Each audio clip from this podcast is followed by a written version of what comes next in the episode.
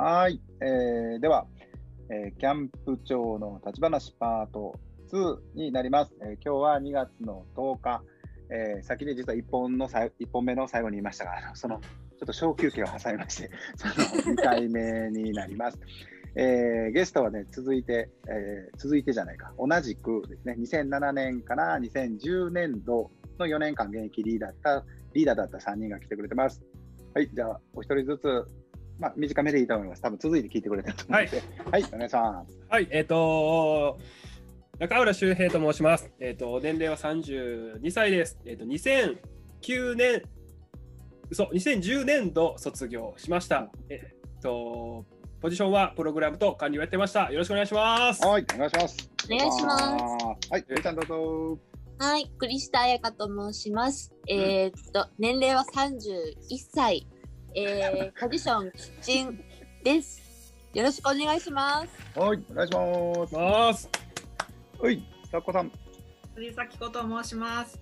巷ではサッコと呼ばれておりました。えー、ポジションはキッチンとヨットとあとアイランダースをのジュニアを担当しておりました。よろしくお願いします。はい、ありがとうございます。ちょっとね、パート1では、あのまあ、パート1ということで、あの吉島のこと知らない人もいるかもしれないので、まあ、ちょっと吉島キャンプのこと、えっ、ー、と、キャンプの役割のこと、ポジションのこととかね、話をしました。で、最後、栗ちゃんのちょっとキャンプの思い出のところでちょっと一旦切っちゃったので、どうですかね、その、周平のちょっとキャンプのエピソード、思い出せそう？いやね、僕、なんか辛かったこととか思い出そうと思っても出てこなくて、いや辛いことはたくさんあったあったんですけど、これ僕別に裏裏取引とかしてないよね。そうですね。なんかいざトークにしようと思うと別にそんなのなかった気するなって思ってた。うん、辛くないです。逆で、なんかすげえしびれたなっていう瞬間は。いいですね。いいっすね。どうぞどうぞお願いします。そのまあ 1, 1回生から参加して4回生に上がっていってやっぱどんどんねこう同級生の子たちともまあこういろいろ次こういう行動するなとかっていうのも感覚的に分かってきたタイミングがあって、うんうん、でまあ今も仲良くしてるその同級生の、まあ、ひろきっていうひろきリーダーがいて、うんうん、で僕がプログラムチーフであの歌をあの先読みって言って歌詞をねあの先にちょっと読んで子供たちがそれに合わせて歌うみたいなそのみんなで歌う歌うタイミングでその先読みっていうっていうのをよくするんですね、プログラムチーフっていうのが。で、それをしてて、うん、で、ひろきがギターで音楽をジャカジャカ弾いてるっていうので、うん、のがよくセットでやっぱりその4回戦キャンプ同じキャンプが多かったんで多くて、その途中からひろきが今何かギター弾いてる時何考えてるのかっていうのが分かるというか、で、パッて見たらひろきもこっち見てて、その目配せだけで全てのタイミングを合わせられたっていう瞬間がかなりあって、もう本当に手とか何も身振りも手振りせずに目だけ見てコクンってうなずいたら向こうもコクンってうなずいて全く同じ考えてることをボンって同時にできたりだとかっていう風な瞬間がたくさんあってあの時はもう本当にリーダーしてて今まで人生の中であんなにしびれたことないなっていうぐらいその意思疎通というか意心伝心というか一緒にキャンプやって一緒にチームでやってこんな信頼できる仲間おらんなって思える瞬間でしたね。うん、なるほどね。そそれあるよね。で僕もその感覚は分かります。あの自分もリーダーだったからその時もあるし、まあ、キャンプあ、まあ、キャンプディレクターになってからも、うん、そ時々だけどその感覚はあるから。なんかね、多分同じだと思うんだけど、あれだよね、だから段取りが分かってて、合意の上で次に行くというようなことではなくて、だから台本というか、セオリーじゃなくて、感覚的なものを、が一緒。でその一つの感覚、一つの体で同じ感覚を2人が持ってるというか、相手が持ってるというか、でその中でやっていく時っていうのは、めないよね、こっちで、こっちでというか、そのキャンプ特有のものかな。昔で言うと、きっと部族のお祭りとか、なんかそそれそれぐらいの、うん、うおーって言ってるような感覚を共有してるようなのと似てるのかなと、うん、なるほどね。それ、ひひひろきくんとは、あれなんですか、まあ多分彼は名前出しても大丈夫でしょう。そう あの何かあった場合はあの直接 SNS であの周辺に言ってください。多分大丈夫でしょう。はい。今はもうそんなことはないですか？まああのあの時だけだったんですか？いやどうでしょうその卒業してからも僕らの同級生でなんか仲良くてうんまあな集まることもあるしでまあそれ以外にもその軽音楽部を立ち上げて、で僕もそこに今、うんうんあのまあ、離島にいてなかなか行けてないんですけどそっちに大阪とかにいた時はあのよく顔出してたんですけどその時とかもやっぱりこう一緒に何かやったりとかっていう時は、まあ、多少の言葉は必要ですけど他の人に比べるともう23ことで段取りが全部。うんで準備するとかこう次こういう段取りやんなっていう時を確認した時もあこれでいいって言ったらあいいよ。逆にこうんこれでいいって言って、あもういいよ。ってもうそのさっき一緒に考えてるのが2つ先ぐらいまで一緒っていうことは多いなっては思うので、まあ、今でもそういうタイミングはそのひろきとかではあるけども仕事ではあんまりないですよね。うん、なるほどね。やっぱそのキャンプの体験、うん、そこがやっぱ深くつながったきっかけだったのかな。そうですね。それはキャンプを終えてもそうだってことだよね。なるほど。そうです。ね。うんうんうんうん。なるほど。いいですね。いいですね。ああれ。野暮野暮なことはなんか彼には聞かないです。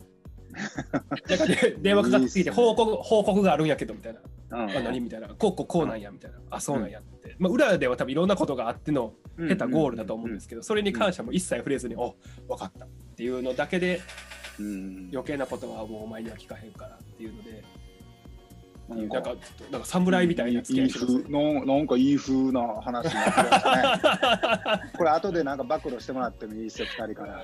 いやいや飲んだら、飲んだら最悪やったやんとかでも全然。僕はそういう辺はしっかりしてますからね。あ、そっか。あ、もう一人違う相方。違そうそうそう。それは違う違うやつがいる。う方だな。なるほど、なるほど。OK です。はい。ありがとうございます。さ、さっこさんどうどうですか？今一生懸命思い出そうとしてるんですうんよ。うんうん。まあ、クソ話じゃないですけど、あうんの、うん さっきね、そのひろきとか、その周平とか、まあ、ちょっと、ねうん日常生活でだらしない部分があったりとかもしてましたけど、まあ、そういうところではすごい頼りがいがあったりとか、まあ、それを日常生活でしてくれよっていうところあるんですけど、いでも俺今今さ俺その枠の中に俺入ったけどや 入ってない入ってない。今それは割と識ある子。はあよかったよかった方がいいな。ああ、でも周平は入ってない。ままさかここにおらんのにそいつのことそんな言われるみたいな。ここまあちょちょろっとだけね、あの話で。はい。あーでどうだろうな。なんかちょっと話ずれるかもしれないですけどなんかうん吉間でこういう時間帯好きやなっていうのがあのあるんですけどそのプログラムが何もなかったりとかちょっとあのプログラムとプログラムの間の自由時間みたいなうんうんあるじゃないですか。あのお風呂入る前とか。うん。はいはいはいはい。うんカヌーし終わってきた後にちょっとお風呂入るまでの時間とかお風呂上がってからそのみんなで集まる歌が始まる前のちょっとしたこう黄昏タイムみたいなのがすごい私は個人的には好きで、あのなんていうんですかね。ただ単にそこにいるけどみんなワイワイ集まってきたりとかその瞬間に同じずっとグループで遊んでた子が違うグループの子とこう遊び出してこう緩やかに時間が流れていく瞬間が今こう思い出してあの時間は良かったなっていうう急に思い出して黄昏ていました。なるほど。もうもうちょっとその、ない、なんか、サッコがギターでも感じた、その時間を聴いてる人に、なんとなしにお届けできそうな。うん、俺俺はすごくわかるんだけど、なんか。代弁もしにくいなと思って。なんていうんかな。こう、ちょっと息抜き。今の現代人、現代人ってあれですね、ちょっと、君らも現代人だからね。なんていうんですかね、あの、うんうん休みの日のうん、すごい天気が良くて、朝起きた時に、あーなんか今日気持ちいい日やなみたいなうんうんうん。の 難しいなとかあのコーヒーを入れてあなんかゆっくり休憩できてるなみたいな。なんかその感覚にちょっと近いのかな。近くはないんですけど、うん。感覚的にはなんかそのリラックスしてる状態。余白？余白みたいな感じ？そうですね。オンとオフのそのオフオフだけどあめっちゃ難しいな言葉にするの。オフクリちゃんでもアイランとかで言うとなんかそんな感覚ないの？いやアイランは逆に言うとなんだろう。そのキャビンのキャンプって次うんうん。キャンプ場がある方ってこう次、うんうん。これ例えばこううん午前中は泳ぎに行って、午後はカヌー乗ってとかある程度こう決まってるから、うんうんうん。そういう息抜きタイムそういう何もしない時間っていうのが結構価値があったりする。一方でアイランって逆に言うとじゃあもう今日は一日何もしません。ゴロゴロずっとゴロゴロしますっていうのもできちゃうからうん。逆にこうずっと息抜きタイムみたいな。ちょっと悪く聞こえちゃうかな？息抜きちゃうやん、もうそれな。みたいな感じ。だからじゃあ逆に言うとアイランってその息抜きタイムの延長線上のキャンプみたいな。でもキャンプ場がある方はちゃんとこうやること決まってるみたいな。しっかり系キャンプみたいな。うん印象ですけどねちょっと聞こえ悪いかなうん、大丈夫、大丈夫。なさっきの、ね、パート1で少し話したそのシステマチックかどうかってとこだよね。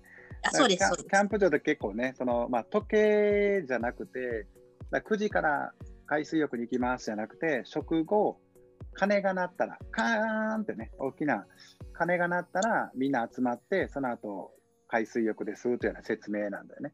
だ子供たちも時計見ながら、ああと10分しかない、あと5分しかないって言うんじゃなくて、鐘が鳴るまで気にせず遊んでて、遠くでも鐘が、あ鐘鳴った、あ次始まるわ。みたいな感じで帰ってくるような、そんな感じではあるんだけど、やっぱりその午前中これします、お昼ご飯なん大体何時ぐらい、その後これします、これしますっていうのが決まってて、で昨今のオンオフで言うと、まあ、何がオンかって言うと難しいけど、やることが明確になってるので、そこに少し追われる感覚があるって感じかな。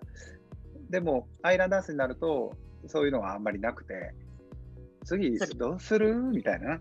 えー、昼寝でいいんじゃんみたいな。私、釣り行きたいっていう感じだよね。そんな喋り方しないですけどそんな感じですだらだらだらしてるわけじゃないんだけど、だからその自然体の中で、で今日だ今日ね、だから例えば午後から休みだったら、じゃあ、そうか、ああのちょっとなんか本でも買いに行こうかなとか、ちょっとスーパー行こうかなとかね、何しようかなっていうような、そのゆとりがあるというかね、自由があるところかな。そうですねうん、キャンプもね、そう、キャンプ場見てても、キャビンタイムだって言って、その釣りに行くぞーとか、カヌーに乗るぞーっていう時より、やっぱそのキャビンタイムが終わって、ちょっと片付けして、そのまどろんでる時間帯、ベンチ座ったり、あの階段座ったり、スロープに座ったり、で、バッタ追いかけたり、うんちょっとバドミントンしたり、フリスビーしたり、でその時間の方が僕も好きかな。うんうおーって言ってなんかやり始めるのもすごくいいんだけど、行くぞーっていうのもいいんだけど、あの時間っていうのは今ないんだろうなと思う。そのか帰ってきて、帰ってきてとか、その家の生活というかね、街の生活ではあの時間帯ってなかなか生まれないなと。多分その時間の余裕プラスうん、多分ああいうコーヒーとかね普通に休みの日コーヒー飲んであいい天気だっていう時って、時間の余裕だけじゃなくて多分心の余裕も多分大事だと思うんですよね、うんうん多分それがうまくファって合わさった空間が多分ああいうお風呂前とかシャワー前とか、うんうんああいうちょっと隙間時間なのかなっていうのはうん。思います、リーダーもちょうどプログラムに焦らず金な金なるの待つだけ、そうそう。バイヤーとかね、ガーッと汗だくに帰ってきて、そうそう 野菜も搬入終わって、あ、なんかやることありますか？みたいな。いやまあ大丈夫、大丈夫。みたいな彼までは取って、みたいな。わかるわかる。ああいうタイプですねなるほど。キャンプ場全体でゆとりがあるタイミングが、うんまあ、キッチンだけかな、ご飯そうですね作ってるから。でも、そ 外側で言うと、みんながちょっとほっと、子供だけじゃないんだね。確かに確かに。だからみんなリラックスできるのか。僕でもずっとねプログラムはずっと時計ずっとにらめっこしてるんで。気になるよね。あの余裕はあんま味わえなかったですずっと。時計でちっちゃい男やちっちゃい男。キッチン大丈夫かなとか走りに行ったりとか。もう全員シャワー終わったみたいな。とか。料理さんおらんやどこ？みたいな。指示仰ぎたいのにみたいな。なんか3キャビンから帰ってけえへんとかね。まあだから先行けって言ったやんっていう、まあ、一部の人はちょっとバタバタしてますけど、確かに全体で言うと一番リラックスしてるタイミングはそこかな。いいよね。だから、そうだな、その、当時じゃないけども、だから2010年でしょ ?2014 年とか15年ぐらい、まあまあ最近というか、その後だったんだけど、僕、子供が言った印象的な言葉があって、3泊4日のキャンプ、夏だったと思う、夏のキャンプで、2日目の夕方ぐらいかな、そのちょうどその時間帯ぐらいだったんだよ。その時間帯。あの、ご午後のプログラムが終わって、お風呂も入って、晩ご飯の待つ時間。だからみんなこの、のんびりしたり、すまあ、ちょっと近場で好きにしたり、寝転んだりしたり、また追いかける子がいたりする中で、その子が僕のあの、プログラムルームの前の中庭っていうところを、なんか、うん、なんか、ブスッとじゃないけど、なんか、うん、なんか楽しくないな、みたいな感じでフラフラしてて、で、気になったから外に出て、おーって言って、うんどうしたんって言って、まあ、誰か喧嘩したんかなどうしたんって言ったら、うんなんか、キャンプは初めてやけど、おもんないって言って、まあ、そうか、まあ、初めてなのによう来たなって言って、おもんないんかって言って、何がおもんないのって聞いたら、全部自分で決めなあかんから嫌や。へあそうなのえ。せえって思って、え、なんでなんで、いつもどうなん？って。え、だって学校やったら、体育、国語、算数、何分の休み、給食、何々って全部決まってるから、そのままやったらいいのに、キャンプは、だから今のこの時間、もう何していいか分からへんし、あの、キャビンタイムだったら、グループで何して遊ぶって話すやん。で、釣りしたい、カヌーしたいとか言って、だからそんなんがあるから、なんかキャンプは大変やし、おもんないって言ってる。あ、そうか、なるほどなーって言ってそこは終わったけど。でも、3日目の午後かなんか24時間経ってみたら、その子はだんだん笑顔になってて、で最後帰るときにどうやった？って言ったら、めっちゃおもろかった！めっちゃおもろかった！また来るわーって言って、あの帰っていった。すごい良かったなと思ったんだけど、まあ、もしかするとね、その言葉を言う前に、まあ、ちょっとね、友達と喧嘩した、リーダーに怒られたとか、そんなことがあったのかもしれない。ちょっとそこは聞いてないけど、でも、感覚として、そう思う子たちがいるんだ。だそうもうちょっと前だったらさ、よしまって自由やからええねんって、おもろいねんっていうような子供が大多数だった。けれども、そその真逆の感想を、自由やから大変だ。自分でやらなあかん、決めなあかんから大変だっていう感想を持つ子が、あまあ、出てきたっていうと、なんかへ嫌な言い方になっちゃうけど、うんうんそう感じる子がいるんだっていうのは、少し驚いたし、あじゃあ、今、キャンプでどうしたらいいんだろうかなって考えさせられたかな。うんうんそこに面白くないっていうふうに感じるんですそうね。だよ。えー。アイランダースにその子が行ったら、もう、うお競ーって争じゃないですかう。もうややべえ。めちゃめちゃ巻き込んでいかないと。そうそうそうそう。でも、感覚としてね、だその子が悪いわけじゃなくて、確かに、だってさ、こ神戸の子かどうかわかんないけど、家帰ったら、さっきも言ってたけどさ、もう学朝起きて学校行って、月曜日帰ってきたら水泳行って、火曜日学校行って、帰ってきたらサッカー行って、帰ってきたら水泳行って、塾があってとか、その全部決められたというか、その、その通りに生活というか動いてるわけじゃん。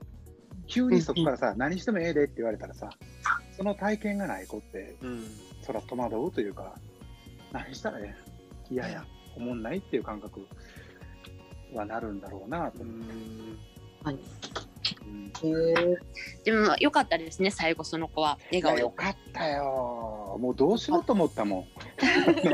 なな何もしてやれへんやんか。その確かにほんなら彼女しようか、おもろいかっていう話にはならへんから、確かに。うん、だからこの環境の中でその子はどう変わっていくかなっていうのはずっと見てたけど、でカウンセラーとも少し話はしてたけど、でもなんかその極端なそのアプローチというかね、あの子がそうやって言ってるから、極端にこの関わりを変える必要はないうん。と思っていたので、だその子はそう考えてるのは事実だから、それがおかしいっていうのは変じゃん。そうですね。うん、だその子が感じたのもそれでいいけど、でもこの環境を楽しめるようになったらいいよねっていう話うんをして、うんじゃあどうしたらいいかなというような中でやった。うん、いいお話。うんいいお話だね。いや、よかったよ。でも本当そう、そうなったからよかったんだけどね。キャンプ中ってでも意外と子供らの感情とか分かんないじゃないですか。なんか中高キャンプっていう中高生だけが来るキャンプで、高1の子やったかなにを見てでなんかやっぱちょっと思春期というかそういうツンケンしたい時期やからっていうのであんまりなんかこう面白くなさそうやし、うん。うん。なんかこっちに心開いてる感じでもないしっていうので、うん。うん。まあでも終盤は楽しそうにしてたなっていう感じで終わってであのお手紙をこう書いてあの最後みんなに渡して。カウンセラーからね。ん。そうですそうです。カウンセラーで。うん。で渡して。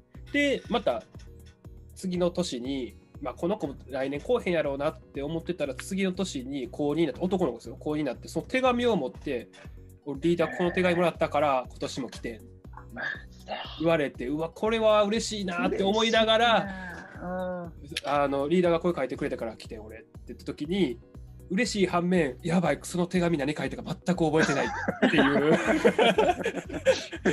ちょ見せてっても言えんし、ただでも、あなんかそう種よくキャンプでみんなで種まきをしようみたいな、うんそのうん。この聖書の一部取り入うんれて、うんうんその種まきをしていこうとか僕たちはできるは種まきだけなんだとかっていう風な話とかをその時すごい頭によぎって、あこういうことなんだなっていう、何かしてあげたとかそういうわけじゃなくてできる限りのことを尽くしてやってあげた時に何か変化が起きてそれが時間経つ時に花開いてまた帰ってくるんだなっていうのは、うんうんすごいあの時実感してあれはなんか嬉しかったですよね。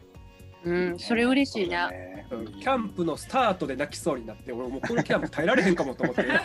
いきなりクライマックスそうそうそう なるほどね。確かに。うんなんか今かねうんうんあの、りょうじさんのその先の子供が、なんかちょっとつまんなさそうだったけど、最後は笑顔で。そのエピソード聞いてて思い出したのが、うんこれちょっと、あんまり言ったらあれかな？大丈夫だと思うので話しますけど、うんあの、アイランのキャンプ中、あれすごい長いじゃないですか、期間が。うんそうだね。あの結構アイラン、まず吉島のキャンプって全体的にそうですけど、こう言う何回も来てくれる子たちが多い。うんうんでうんアイランにもやっぱそういう子たちが結構いてて、で逆に言うと、初めて来る子ってちょっと入りづらかったりしちゃうっていうのがあって、うんうんうんでそういう子が一人いましたと。そういう子供がいて、で、2日目かな、3日目かな、あの夜に、もう、泣いちゃったんですね、ホームシックで。うんで、うんあって泣いて、でも、アイランダースのキャンプって、ちょっと、あの、リキャンプ長がいるところと場所も遠いので、うん泣いちゃって、でもそれをちょっと大学生の時の私がなんとかしないといけないっていう状況で、でも泣いて泣いてどうしようもなくて夜に、で、リーダー、け携帯化してくれと。ママに電話したいって言われたんですね、私は。で、本当はそういうのしたら絶対よあんま良くないっていうの分かってたんですけど、うん当時多分私1回生か2回生でもううん。右往左往の状態で携帯を貸したんですお初耳やけどな、それ。まあまあまあ。で、それが、その時のその私の判断が良かったのか悪かったのか、うん。もう全然分かんないけど、その時、ママと一緒にその子が喋って、落ち着いて今日は寝るって言って、でもそっから元気になったんですよね。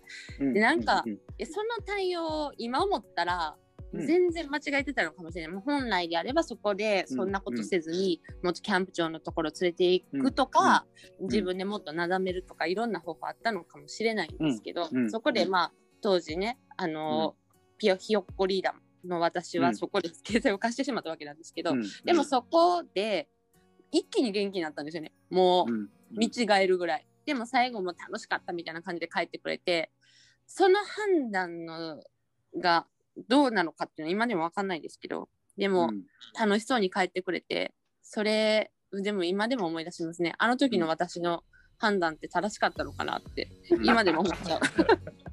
わかんないから。でもちょっと、それでまあ、え、その子的には好転したのでよかったのかなと思うんですけど、でもそれぐらいちょっと、なんだろう、リーダーってこれだけ責任を感じるものなんだなっていうのも感じたし、うん印象的な話でしたね。怒られるこれ。うん、あの当時 当時のね、だから27ぐらいですか、僕が。だったら、多分あのあれですよね、もう想像した通りだと思う。あのブチギレて怒鳴り散らしてる可能性あ 読んでよかった。でも、その、まあね、時間も経って、今その話を聞いて思うのは、だキャンプっていう、まあ、ルール、まあ、親と、親にも連絡しないって言ってるしさ、ここ一応我々も連絡させないと言ってるしさ、そういうルールの中で言うと、そのルールを、うん破った、まあ、破らせたリーダーっていうような言い方はできるかもしれないけど、でも、そのルールを破った理由が、いや、この子をどうしたらいいんだろう、この子のために何をしたらいいんだろう、私に何ができるんだろうって経験もない1年生、2年生の子が、うーって、うーって考えて、その子のために、まあ、ルールを破った。が先輩にも言えない、もうキャンプ長なんかとてもじゃないと言えない、他の子供にもバレない、バレたら私やばい、でも、その子のためにルールを破ってそうしたっていうのは、素晴らしいことなんじゃない？で、それはきっとその子は忘れへんで。私実はキャンプの時にって、あのリーダーがこう泣いてたらこうやって電話させてくれてんっていうのは忘れへんと思う。そうですそれでいいんね。じゃない、まあ、そのクリちゃんがね、自分のためにって言うと変になるけど、その子のためにって、そんだけ悩んで、で、怒られても仕方ないと思ってやったことっていうのは、僕は OK じゃないかなと思う。うんだからってね、もし今これ現役のリーダーが聞いてて、そうやって言ってたじゃないですかって言ったら、またちょっと、その時はちょっと別室で話をしようかってことになるので、その、あ本当だ。なんていうのかな、今、新しい、うんなんかね、条例が生まれたってわけじゃないですけど、そのごめんなさい10年、そこは誤解の11なきよう年前をね、あの聞いたとき、僕はそう思います。だそれはね、電話だけじゃないと思うけどね。うんうん。絶対その子覚えてると思うよ。覚えてくれてますかね。覚えてる覚えてる。あのリーダーの名前忘れてても、そういうことって絶対忘れへん。うんうん。そう。でも今でも覚えてる。10年以上経ってるのに。うんやっとみそぎみそぎを果たしたんじゃないですかね。すごい、なんだろう、悩んだし、でも今でもあれだそうだね。そうだねリ。リキャンプ長にこっそり隠れてそんなことしたっていうのがちょっとあれない。まあ、だから成功とか失敗とか、あだじゃあ正しいか正しくないかじゃなくてね、その、なんて言うんだろう。うん、だって、結果的にさ、肯定したからいいけど、結果的に、やっぱり帰りたいってなったかもしれへんやんか。そうそうそう。だからその結果はどうでもよくて、うんうまくいったからよかったねって話じゃなくて、うん、その子、目の前の人のことを思って、ルールを破ってでも、私が正しいことを、わその子のために正しいと思うことをしたっていうことが、それがキャンプであったらいいと。だからその考え方、キャンプ中、本当にね、言葉だけ言うと、キャンプ中、ホームシックの子供いたら、そっと内緒で電話させたらいいっていうことではなくて、そうです。そこれはね、だから俺もどう伝えていいか分からへんねん。その、この、この体験がない人に。それ悩みよ。だから、クリちゃんはそうじゃないじゃん。そうですね。うん目の前の人の子のために、ルールを破ってでも、私はその子にとって正しいと思うことをしたっていうのは、うん、それがキャンプであるべきだなと。で前提としてはダメです。いけないことですールで言うとね。ありがとうございルールで言うとね。でも、だから、いいんだよ。まあ、だから、もし、現役のリーダーがそう聞いて、そう言ってたじゃないですかっていうときは、別室で、そう ブレイクアウトルームでちょっと話して。飛ばして。さあ、でもなんか、ちょっとあ、ごめんなさい、うんもう終わりか。すいません。そうなんですよね。これね、いけるね、24時間ぐらい喋れるね。もう全然いけますね、これ。まあまあまあまあ、でもちょっと、もうね、ちょっとお時間がそろそろ来そうなので、はい一。旦パート2終わろうと思いますが、ささっこさんどうですか？ちょっとお忙しいですか？いけそうですか？あはい、大丈夫ですなん。か、さっこさん、最後、パート2締めていただいて、え、パート2を締める？はい、感想でも思ったことでも何でも。そうですね。なんか一個すごいあのこれじゃああの何でしたっけ？キャンプ長の立ち話立ち話。はい。でキャンプ長に言われてすごく嬉しかった言葉大学生に言われて嬉しかった言葉をちょっと言いますね。